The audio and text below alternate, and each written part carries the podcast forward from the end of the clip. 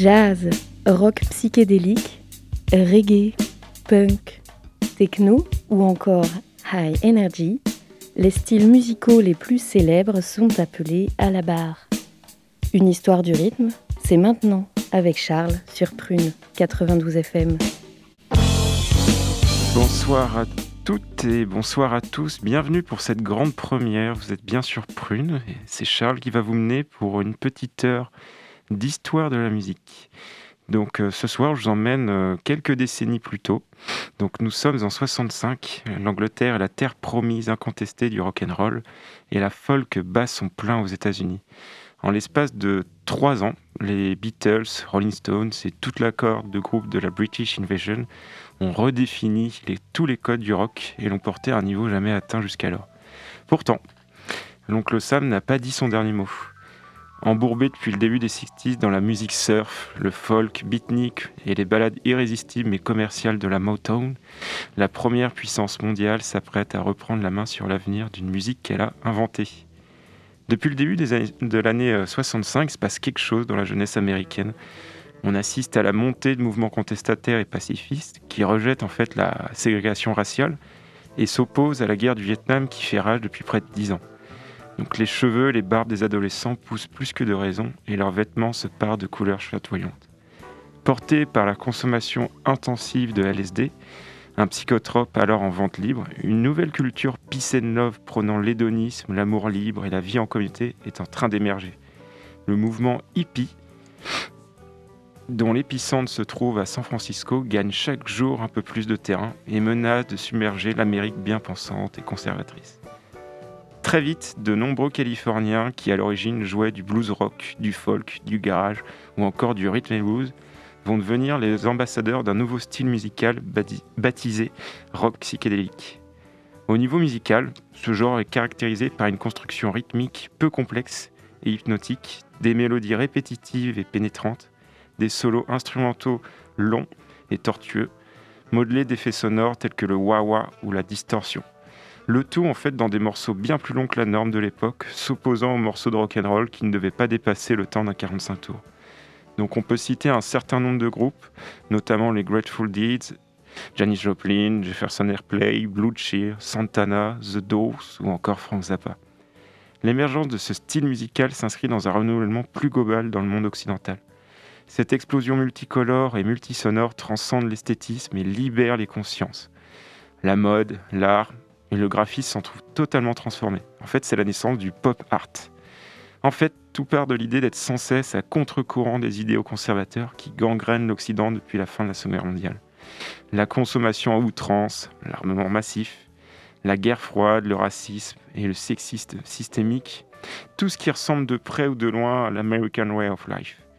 Et euh, qu'est-ce qui caractérise le mieux ce vieux monde? Eh bien, c'est la guerre du Vietnam. Mais alors, qu'est-ce que c'est que la guerre du Vietnam? Bon, euh, l'idée, c'est pas de vous en parler pendant une heure de cette guerre, de... mais quand même, on va essayer de rappeler des petits, éléments de contexte de base. Donc la guerre du Vietnam, c'est la plus longue du XXe siècle, hein, mais c'est aussi la plus complexe sur le plan géopolitique. Donc en fait, c'est une guerre civile qui oppose le nord du pays, communiste et pro-soviétique, au sud du pays, capitaliste et pro-occidental. On dit souvent que la guerre du Vietnam débute en 1955, avec l'arrivée des Américains en soutien des Sud-Vietnamiens, soutien seulement tactique et logistique. Ils prennent leur de nos chers soldats français qui étaient déjà sur place en 1946. En face, les Nord-Vietnamiens sont soutenus par le bloc de l'Est, c'est-à-dire l'URSS et la Chine. Jusqu'en 1961, les États-Unis envoient des milliers de conseillers militaires ainsi que du matériel militaire pour soutenir le Sud-Vietnam, devenu d'ailleurs une dictature. Mais ce soutien ne suffit pas les communistes nord-vietnamiens font pression à la frontière et naissent aussi des rébellions en plein territoire pacifié. Alors qu'ils étaient partisans d'une détente de la guerre froide et des conflits liés, le président américain John Fitzgerald Kennedy allume la mèche en 61 en autorisant l'usage d'herbicides et d'après certains du tristement célèbre napalm sur les terres agricoles ennemies. Donc cela renforce à la fois les envies de rébellion de l'ennemi, mais aussi l'esprit anti-occidental des civils sud-vietnamiens. Donc ça joue dans les deux camps. Il y a donc des moines bouddhistes qui s'immolent. C'est là où on a des fameuses photos en plein dans la rue. Et aussi la police sud-vietnamienne qui tire sur les manifestants. Donc là, en 63, il n'y a pas moins de 15 000 soldats qui sont là officiellement, simplement pour un soutien logistique, sans combattre. Donc ça sent déjà un petit peu le roussi. En 64, le Sud-Vietnam subit plusieurs coups d'État. La région est totalement instable, aux grandes dames des forces américaines. Jusque-là, les médias internationaux étaient limités par la censure de Washington. Mais face à l'annonce d'une probable attaque nord-vietnamienne sur deux destroyers de la Navy dans le golfe du Tonkin, le nouveau président américain Johnson reçoit l'autorisation du Sénat, je cite, pour prendre toutes mesures nécessaires pour faire échec aux communistes. Vous l'aurez compris, il n'en fallait pas moins pour, que les Marines de l'oncle Sam entrent en piste. D'ailleurs, on ne sait toujours pas aujourd'hui si l'attaque des destroyers était bien réelle. En juillet 65, on envoie 125 000 soldats américains sur place. En décembre de la même année, ce nombre passe à 185 000 Marines. Donc face à ce déploiement massif, la couverture médiatique est moins contrôlée et couvre bien plus librement le conflit. Il faut rappeler qu'il n'y a pas vraiment de réglementation précise, car officiellement, en fait, les États-Unis n'ont pas déclaré la guerre au Nord-Vietnam. Il n'y a pas de déclaration de guerre. Donc des photos, des témoignages arrivent peu à peu aux yeux aux oreilles des Occidentaux. En 65 toujours, hein, l'Université du Michigan organise des discussions autour de la nécessité de la présence américaine au cinéma du pays. Et c'est à ce moment-là que des mouvements contestataires commencent à prendre une certaine ampleur chez les étudiants. Donc on voit que mouvement social et médiatisation du conflit vont de pair. Dès 65, on retrouve déjà des morceaux assez psychés, bien que euh, officiellement appartenant, bien que pas officiellement appartenant à ce style musical. Pour commencer, dans les prémices du mouvement hippie, on retrouve un premier morceau célèbre interprété par The Animals, répondant au nom de We Gotta Get Out of This Place, que l'on peut traduire par Nous devons sortir de cet endroit. Donc le chanteur Barry Mann rejette les vieilles structures américaines en dénonçant les conditions de travail des ouvriers. Donc c'est assez frappant lorsqu'il dit dans sa, dans sa chanson, en fait il le dit à sa femme, Watch my, my daddy in bed dying, watch his hair being turning grey. He's been working and slaving his life away. I know he's been working so hard every day, baby. Donc en fait, ce qui traduit par Regarde mon papa au lit mourir, j'ai regardé ses cheveux devenir gris, ouais. Il a travaillé et réduit sa vie à l'esclavage, et je sais qu'il a travaillé si dur chaque jour.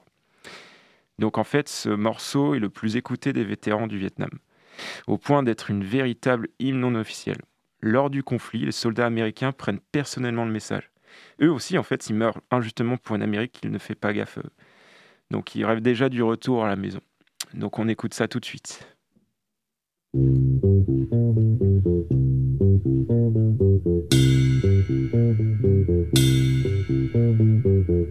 In this dirty old part of the city where the sun refused to shine, people tell me there ain't no use in trying.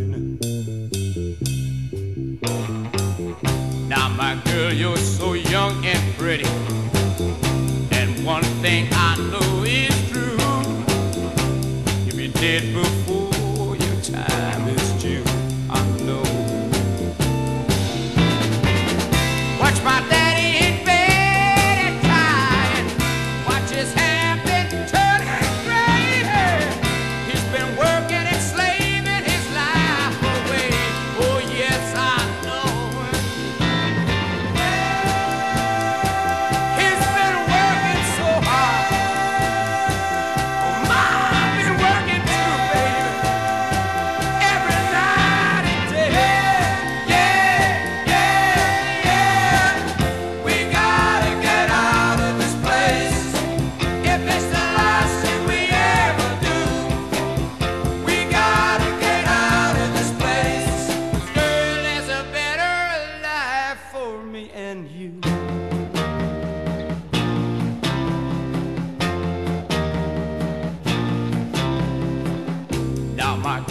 was so young and pretty.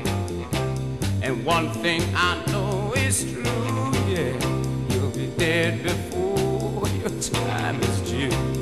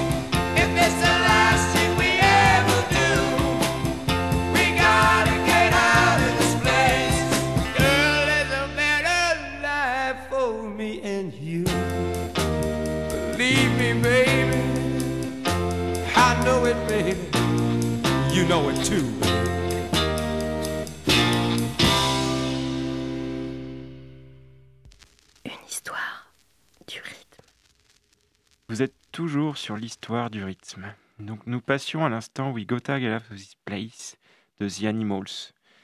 Euh, en parlant de ça, ce morceau est tellement populaire qu'il influence le mouvement hippie, mais aussi les révoltes étudiantes de 68, et plus tard le mouvement punk. Son côté euh, anticonformiste et anticapitaliste, d'une certaine manière, fait déjà de l'écho à travers les années. Donc maintenant, avançons de deux années, 67. Au Vietnam, le napalm est sorti. L'aviation américaine frappe au nord du pays, en plein territoire communiste. Sur place, c'est pas moins d'un demi-million de soldats états-uniens qui se partagent le Sud-Vietnam. Les télés américaines jouent sur ce chiffre pour annoncer que tout est sous contrôle, afin de calmer l'opinion publique. D'après eux, le conflit touche à sa fin, c'est juste une question de temps. Euh, l'insouciance est en fait assez générale, hein. traduit notamment par le fameux Summer of Love de San Francisco, donc, où 200 000 jeunes affluent dans la mégalopole californienne, avides d'amour et de nouvelles expériences sociales. Mais cela n'empêche pas certaines personnalités de dénoncer plus directement les raisons morales du conflit. C'est le cas par exemple à commencer par euh, le célèbre boxeur Mohamed Ali, qui refuse en fait symboliquement l'incorporation dans un centre de recrutement. Donc euh, en juin de la même année, il est condamné à une amende de 10 000 dollars et à 5 ans d'emprisonnement. Il perd d'ailleurs sa licence de boxe et son titre. Bon, après appel, il a réussi à ne pas être emprisonné, heureusement. par contre, plus grave encore, neuf artistes américains s'immolent sur place publique afin de protester contre l'escalade de la violence lors de la guerre du Vietnam. Donc en fait, ils se sont brûlés avec de l'essence dans un immeuble fédéral à Los Angeles pour protester euh, contre bah, la présence américaine au Vietnam. Moins radical, mais tout aussi efficace, il existe un groupe de rock psychédélique célèbre pour son caractère anti-guerre du Vietnam. Donc j'ai nommé Country Joe and the Fish. Il est formé par Country Joe McDonald au chant et Barry Melton, donc The Fish, à la guitare. C'est un groupe assez emblématique de San Francisco. Donc le nom du groupe déjà annonce une certaine politisation. Country Joe, c'était le surnom de Joseph Staline pendant la Seconde Guerre mondiale. Et The Fish, ça fait référence à une, citation assez célèbre de Mao Zedong. Donc je cite L'armée doit être dans le peuple comme un poisson dans l'eau. On sent déjà un ton ironique. Ils sortent deux albums en 67, dont le second s'intitule I Feel Like I'm, Fixing to Die Right. ce qui se traduit par Je me sens comme si j'étais destiné à mourir en vieux lambeau. La première musique, ayant le même nom en fait, reste l'une des chansons de protestation contre la guerre du Vietnam. Donc c'est euh, l'une des plus populaires et en fait c'est même un standard du groupe en concert. Donc c'est le morceau que je vais vous faire découvrir ce soir. Mais euh, bon, j'ai un peu triché. Le problème pour nous, c'est qu'il ne s'agit pas vraiment de rock psychédélique à proprement parler. En revanche, le reste de l'album, vraiment l'album entier, c'est une ode au rock psychédélique avec morceaux vraiment travaillés, d'autres peut-être moins. Bon, je vais pas vous le cacher, en plus, l'album en soi, musicalement, c'est pas vraiment réussi. On reconnaît une certaine paresse dans la technique et les notes. Mais finalement, en fait, je dirais que c'est l'une des marques de fabrique du rock psychédélique. Le LSD, faut le rappeler, hein, le LSD n'est jamais vraiment loin. L'idée, c'est pas de faire quelque chose de techniquement parfait, mais c'est surtout d'avoir un rendu qui transcende l'esprit.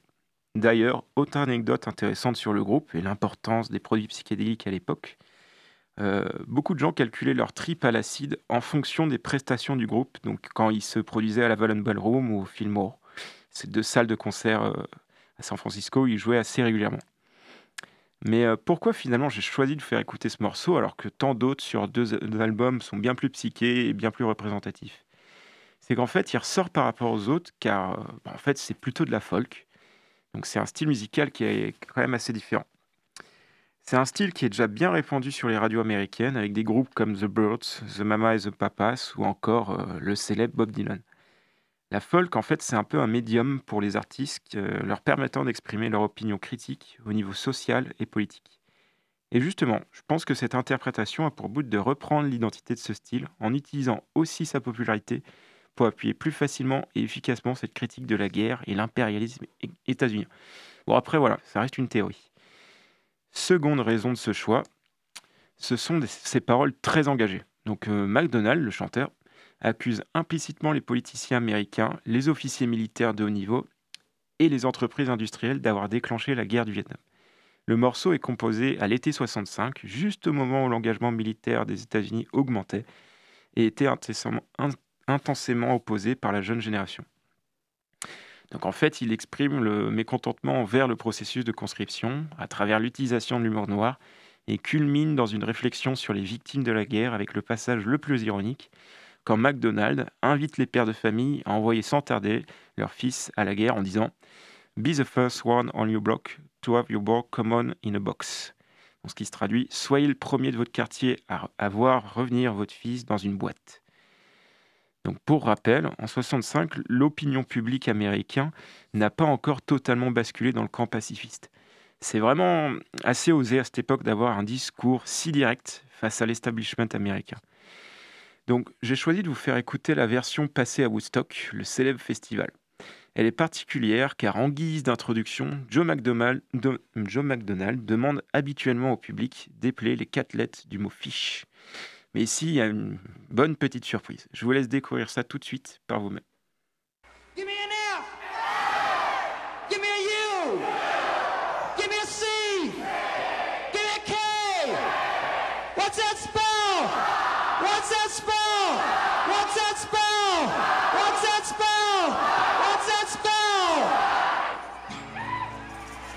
Well, come on, all of you big strong men. Uncle Sam needs your help again.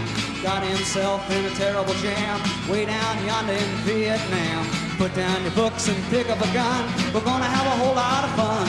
And it's one, two, three. What are we fighting for? Don't ask me, I don't give a damn. The next stop is Vietnam. And it's five, six, seven. Open up the pearly gates. Well, there ain't no why we all gonna die. Now come on, Wall Street, don't be slow. I man, this is war a go-go. There's plenty good money to be made. Supplying the army with the tools of the trade. Just pray that if they drop the bomb, they drop it on the Viet Cong. And it's one, two, three. What are we fighting for? Don't ask me, I don't give a damn. The next stop is Vietnam. And it's five, six,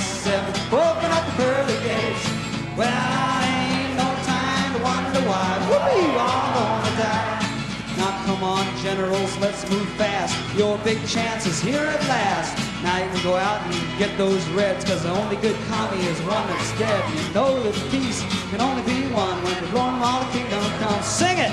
One, two, three, what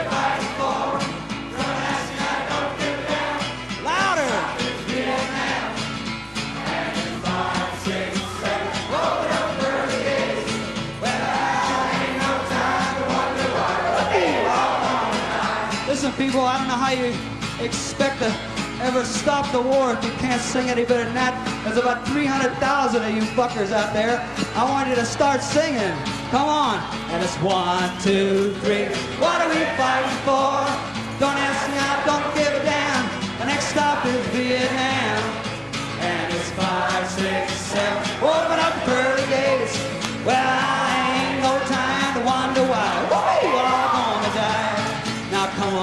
Mothers throughout the land, pack your boys off to Vietnam. Come on, fathers, don't hesitate and send your sons off before it's too late.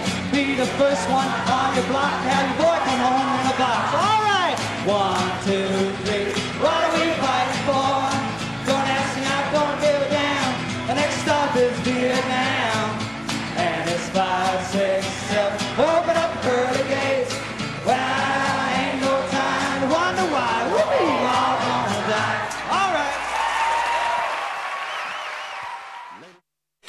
Pour ceux qui ont loupé l'introduction de notre cher country Joe McDonald, donc il demande évidemment aux milliers de festivaliers de crier haut et fort fuck en signe de protestation suprême.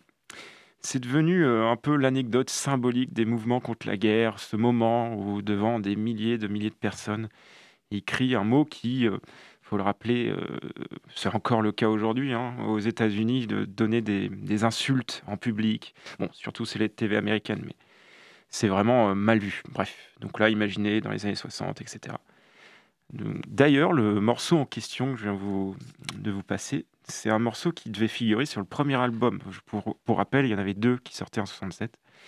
Donc le premier, sa maison de disques Vanguard Records avait refusé de l'intégrer. Et finalement, après diverses négociations, il a pu figurer sur le second album homonyme. Je vous conseille d'ailleurs cet album si vous voulez vous éduquer au rock psychédélique, dont le disque vinyle d'origine se vend à seulement 10 euros sur Discogs. Reprenons maintenant le fil de notre histoire. En 68, c'est l'année du changement, qui d'ailleurs commence très mal pour les forces américaines au Vietnam. Le 30 janvier à minuit, plus de 100 villes du sud Vietnam sont attaquées simultanément par les communistes, dont d'ailleurs la capitale Saigon, et accessoirement lieu où se trouve l'ambassade américaine. C'est la surprise totale pour l'état-major américain. L'offensive nord-communiste est difficilement stoppée, mais elle crée des troubles majeurs dans les rangs américains. Les bataillons sont dispersés dans tout le sud du Vietnam. On annonce à la télévision américaine une centaine de morts par semaine. Les médias couvrent parfaitement les combats et c'est là que l'offensive est la plus destructrice. Le but pour les Nord-Vietnamiens n'est pas vraiment de reprendre du territoire en tant que tel. C'est pas vraiment une victoire militaire en soi. Enfin, comment dire? Pas une... Ils visent pas la victoire militaire. Mais euh, en fait, le but c'est d'amplifier l'opposition de la guerre euh, aux États-Unis même, en sachant que les images parleraient d'elles-mêmes. Donc, euh, bah, c'est plutôt réussi. Hein. Les premiers doutes apparaissent déjà au sein de l'état-major américain. Les journalistes qui avaient annoncé un an plus tôt que tout était sous contrôle, avouent avoir changé d'avis. Les sondages montrent que plus de 45% des Américains vont stopper la guerre. On n'est vraiment pas loin de la moitié. Le pays est déchiré sur la question du sort de ce conflit. En avril 68, des étudiants occupent le campus de l'Université Columbia. Ils sont évacués par la police le 30, ce qui entraîne une grave euh, grève de protestation jusqu'à l'été 68. En août de la même année, il y a des affrontements à Chicago qui opposent des étudiants à la police lors de la convention du Parti démocrate. Les étudiants américains s'insurgent contre la guerre du Vietnam. C'est vraiment le, cœur de l'opposition, c'est les étudiants, les jeunes. D'autres universités prennent position contre la guerre, comme celle de Berkeley en Californie. Et quelques mois après, le nombre de contestataires ne fait que se multiplier et des centaines de, même de vétérans de la guerre du Vietnam revenus au pays se joignent au mouvement anti-guerre ça commence à prendre une ampleur. Donc en cette année 68 si intense, il y a un groupe qui décide enfin de sortir un morceau dédié à cette guerre. C'est maintenant que j'introduis certainement le groupe le plus célèbre, le plus charismatique du rock psychédélique. J'ai nommé les sublimes Doors avec en fer de lance Jim Morrison, chanteur, poète à ses heures perdues et surtout véritable sex symbole. Après le succès retentissant de leurs deux premiers albums, ils sortent un troisième album cette année-là avec pour nom Waiting for the Sun. L'album est un succès. C'est le premier à, être, à entrer dans les charts anglais, avec des titres célèbres comme Hello I Love You ou encore Spanish Caravan. Mais le titre qui a retenu mon attention, c'est bien The Unknown Soldier, donc le soldat inconnu. Jim Morrison aurait été inspiré pour écrire ses paroles après avoir visité la tombe du soldat inconnu au cimetière national d'Arlington, d'où le nom du morceau. Hein. Il a été perçu comme la réaction des DOS à la guerre du Vietnam et la, façon dont ce conflit était décrit dans les médias américains à l'époque. Donc on le voit bien grâce aux lyrics tels que Breakfast Where the News is Read, Television Children Feed, Unborn Living, Living Dead, Bullet Strike, The Helmet Head. Donc c'est vraiment construit comme un poème. Donc le petit déjeuner, le moment où les nouvelles sont lues, la télévision nourrit les enfants. Ils sont morts nés et morts vivants et les balles frappent le casque. Donc c'est une critique directe de la façon dont les nouvelles de la guerre sont présentées aux ménages américains. Mais là n'est pas le, coup d'éclat le plus retentissant. Donc la version qui va parvenir à vos oreilles est celle enregistrée sur scène vers 20h30 le soir du 5 juillet 68 au Hollywood Bowl en Californie. C'est le seul concert entièrement filmé des Doors, enchaînant les hits tels que When the Music Over ou encore Hello I Love You le groupe termine sur leur plus gros succès, Light My Fire. Mais ils sont appelés pour un rappel, donc les Doors font résonner The End of dans le Hollywood Bowl. Donc c'est une mise en scène assez théâtrale où le guitariste Robbie Krieger se transforme en tireur qui assassine à Morrison sous LSD. Vous pourrez l'entendre à la suite d'un roulement de tambour suivi d'un coup de guitare électrique. C'est parti.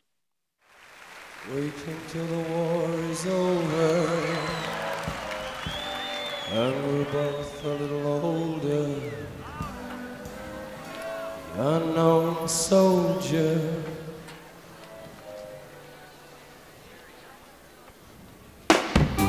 Breakfast where the news is read. Television, children fed.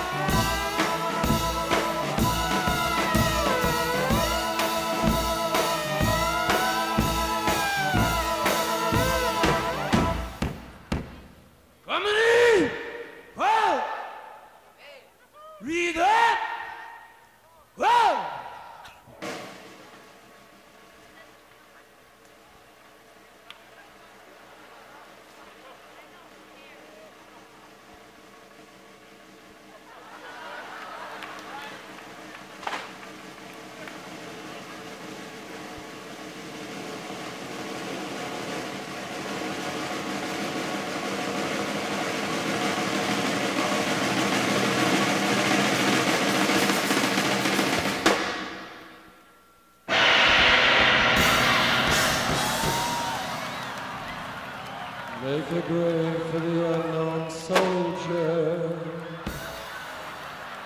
Nestled in your hollow shoulder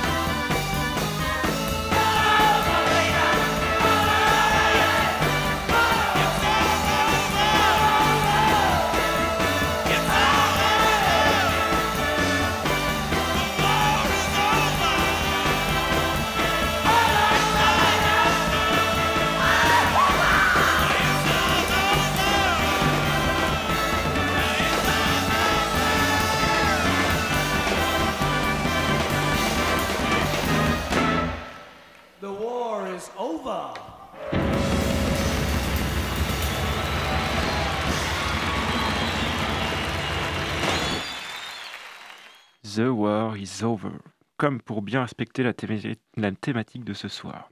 Ah oui, on travaille bien, Prune. Ici, Jim s'est arrêté sur ces mots définissant toute sa pensée, alors que dans le morceau originel, il termine avec toute une série d'onomatopées. Je vous conseille d'écouter la version originale en stéréo, c'est très important, où à partir d'une minute, des bruits de bottes parcourent nos oreilles de gauche à droite, suivis d'un roulement de tambour et d'un coup de feu. C'est cette exé- exécution que reprend sur scène Jim Morrison dans la version que je viens de vous faire écouter. D'ailleurs, le concert est à se trouver en intégralité sur YouTube en bonne qualité. Surtout que, par exemple, pour la, la version live que je viens de vous faire écouter, bah, on voit vraiment que Jim Morrison est un monstre sur scène, clairement. Moi, c'est là-dessus, il me bluffe.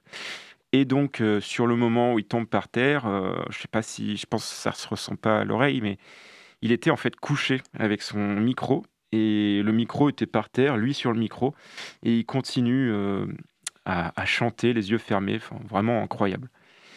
Bon, on reprend. L'année suivante, donc on arrive en 69. C'est une année si singulière avec son lot d'événements marquants, que ce soit les premiers pas sur la Lune, les émeutes en faveur des droits de la communauté LGBT, ou encore, bah, en étant un peu franco-français, ou encore la démission du général de Gaulle. Mais tout ce qui nous intéresse ce soir, c'est vraiment l'arrivée de Richard Nixon à la présidence des États-Unis d'Amérique.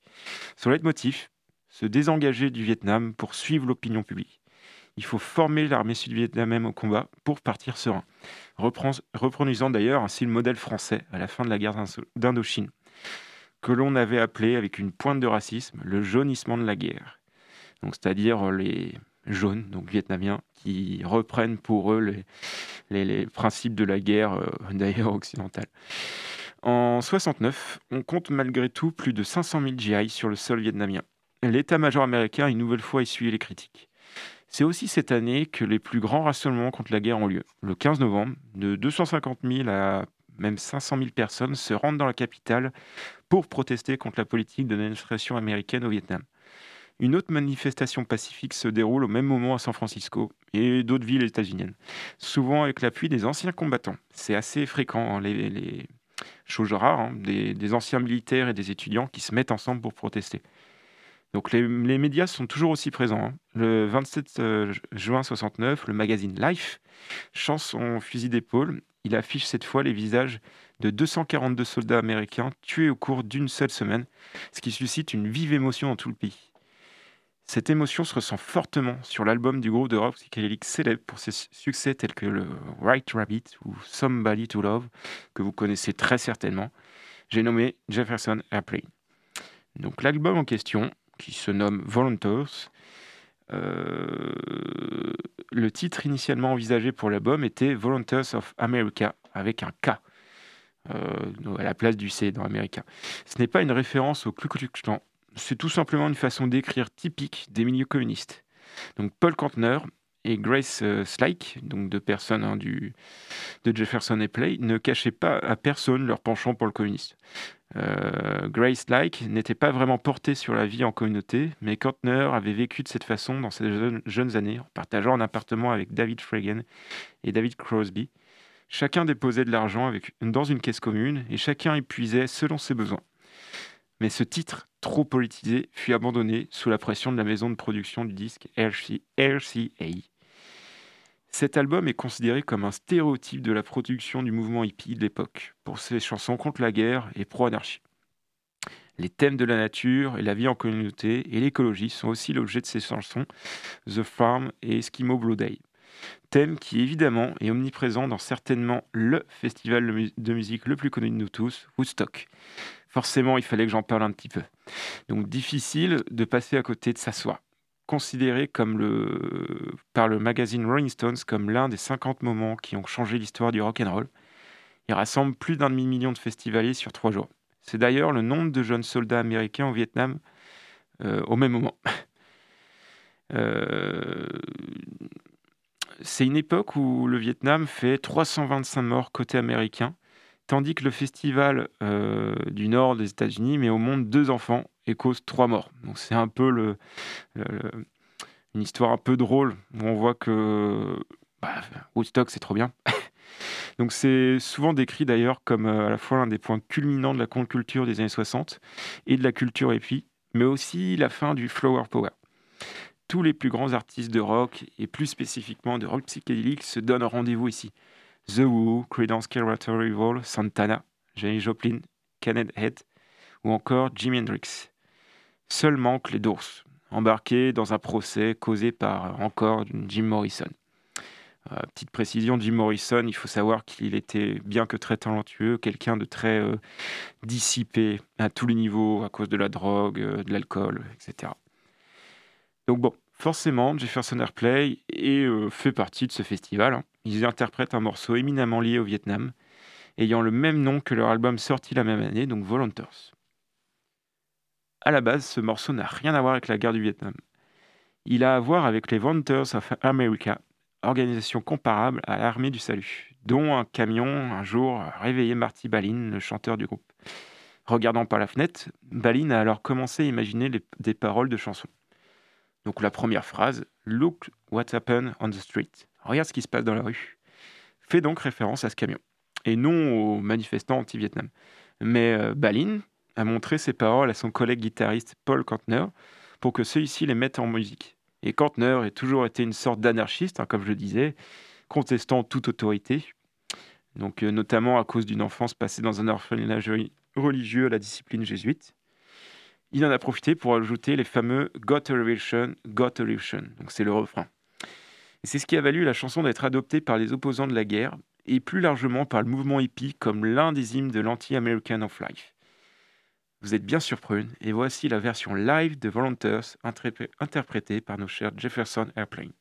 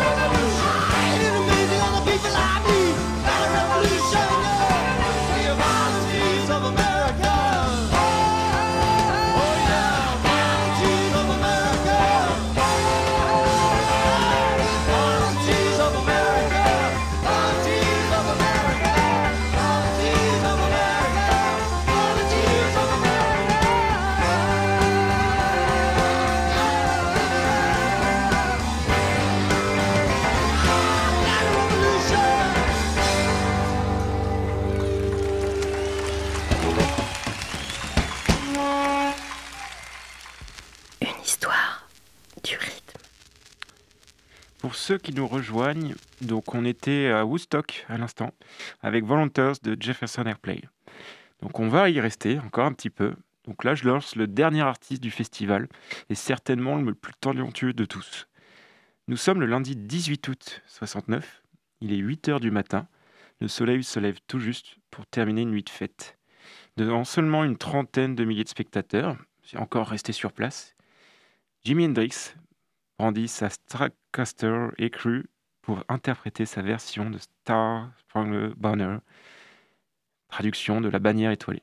C'est le seul morceau de notre sélection qui n'a pas de parole. En fait, les mots sont remplacés par le merveilleux jeu de guitare d'Hendrix.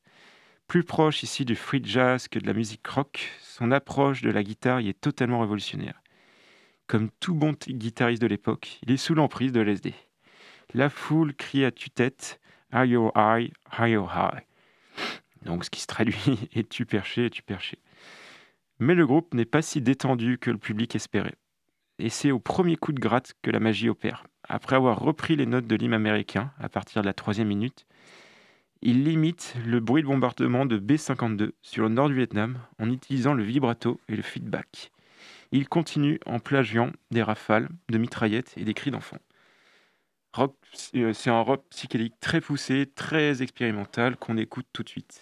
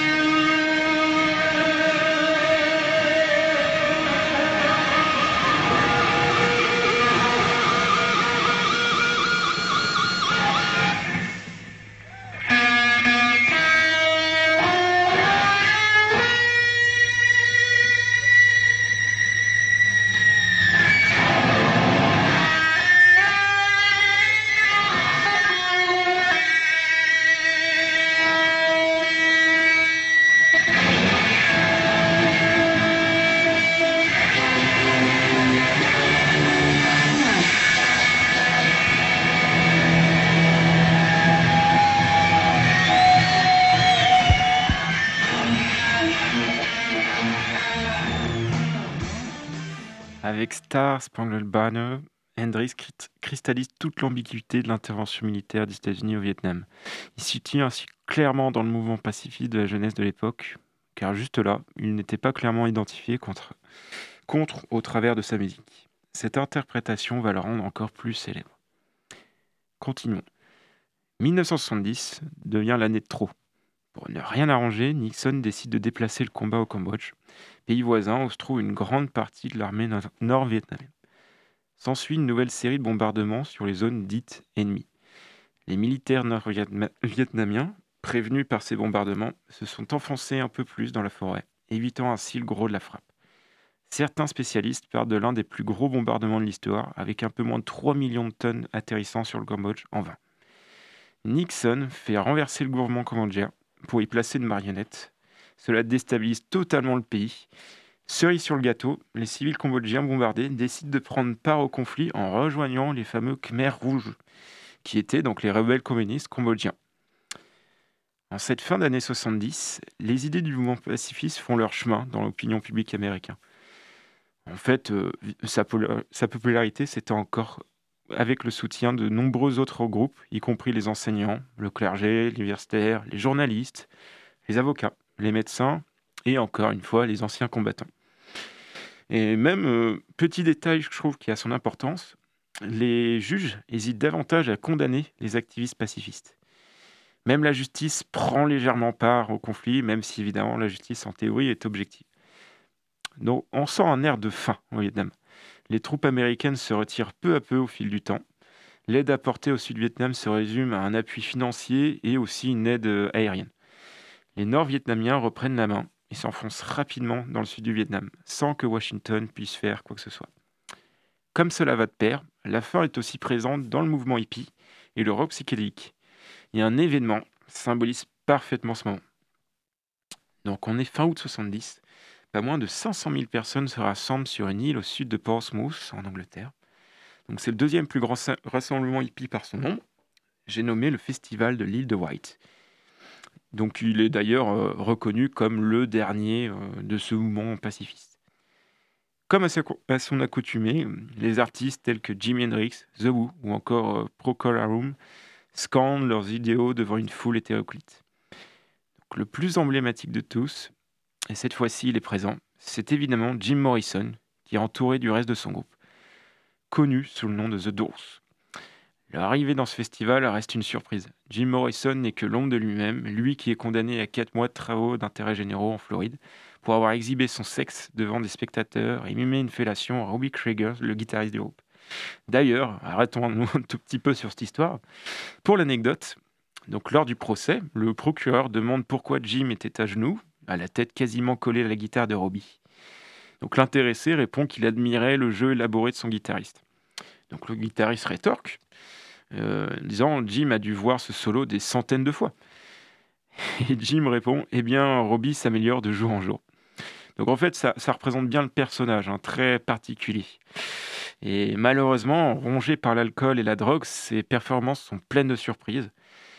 Cela a valu au groupe l'annulation de leur grande tournée américaine de 69, ce qui était un peu un événement à l'époque, et la non-participation au célèbre festival de Woodstock, comme je disais précédemment. Donc cette invitation au festival de, de Wright résonne comme le concert de la dernière chance, du dernier moment de gloire peut-être.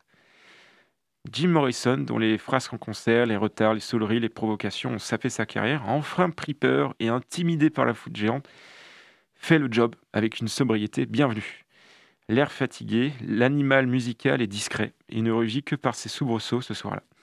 Il réclame aux techniciens une lumière uniquement rouge et une scène aussi sombre que possible. Outre sa valeur historique, l'intérêt de ce concert n'est donc pas la performance du chanteur, mais bien celle des autres Doors. Au milieu de ce chaos, Robbie Krieger, Ray Manzarek et John Denmo livrent une performance impeccable avec quelques solos mémorables. Et donc, comme s'il savait que la fin est proche, l'avant-dernier jour du festival, à 3h du matin, The Doors clôt leur performance avec le sublime The End, suivi d'un medley Across the Sea, euh, enfin, c'est les sons Across the Sea, Hawaii India, Crossroad Blues et Wake Up. Donc en fait, pour parler un tout petit peu de ce son, donc The End, les paroles mentionnent cette fin de cycle, cette fin de l'Empire américain tout-puissant. Donc je cite Lost in a Roman river of pain, and all the children are, he said, waiting for the summer rain. Donc ce qui veut dire perdu, enfin c'est moi qui l'ai traduit comme ça, donc perdu dans une Rome sauvage pleine de cruauté, où tous les enfants aliénés attendent toujours la pluie d'été. Donc euh, moi, en tant qu'historien, quand je vois Rome sauvage où on est perdu avec pleine de cruauté, ça, ça montre, enfin c'est ce que j'interprète, la fin de l'Empire romain, où, euh, les, empereurs euh, étaient complètement décadents. On, aime bien dire ça, la décadence de la fin de l'Empire romain, où tout était trop, tout était bah, finalement des inégalités, plein de cruauté. Et donc, où les enfants alignés attendent toujours la pluie d'été. Hein. C'est plutôt bien dit. Et donc, moi, je vois vraiment ça, cette fin d'Empire américain, cette fin d'un, d'un, régime ultra puissant. Donc, c'est vraiment en connotation avec l'époque. Donc, euh, bon, comme pour conclure cette époque imprégnée de scandales politiques, de peur généralisée de la bombe atomique, mais aussi des péripéties de cette terrible guerre du Vietnam, la mort de Morrison le 3 juillet 71 à Paris résonne comme le point final. L'Europe psychédélique n'est plus. Ses plus grands représentants sont morts dans l'année. Donc euh, j'ai nommé Brian Jones, Jimi Hendrix, Jenny Joplin et évidemment Jim Morrison. Et euh, bon, comme ça va de pair, la guerre du Vietnam prend un tournant définitif quelques temps après en 72. Donc le 8 juin, un cliché d'une fillette vietnamienne courant sur un chemin, euh, tout en brûlant à cause d'une napalm de l'US Air Force, fait le tour du monde. Vous l'avez certainement vu lors de vos cours d'histoire au lycée. Euh, l'opinion publique est complètement retournée contre l'armée américaine. Des négociations de paix débutent le mois suivant et les bombardements américains cessent en septembre. C'est officiellement, donc en fait, un peu plus tard, en janvier 73, que le traité de paix est vraiment signé. C'est le traité de Paris. Les troupes états-uniennes quittent définitivement le territoire, laissent le champ libre au Nord-Vietnam d'occuper tout le pays. C'est un peu l'occasion d'ailleurs pour les communistes de tout prendre. Et c'est là où où Saigon est devenu Ho Chi. Donc euh, merci d'avoir fait ce voyage à mes côtés. Je remercie chaleureusement Nelson à la Real. On se retrouve le mois prochain, toujours premier mardi du mois, pour vous raconter les liens entre la ville de Détroit et les grands débuts de la musique électronique dite techno. Donc sans plus tarder, voici The End des Doors, enregistré au festival de l'île de Wright le 30 août 70.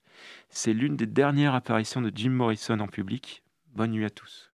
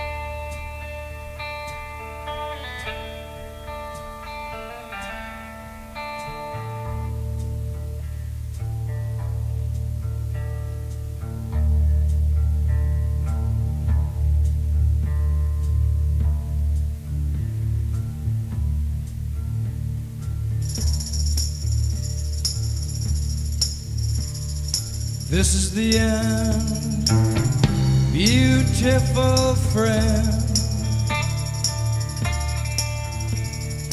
This is the end,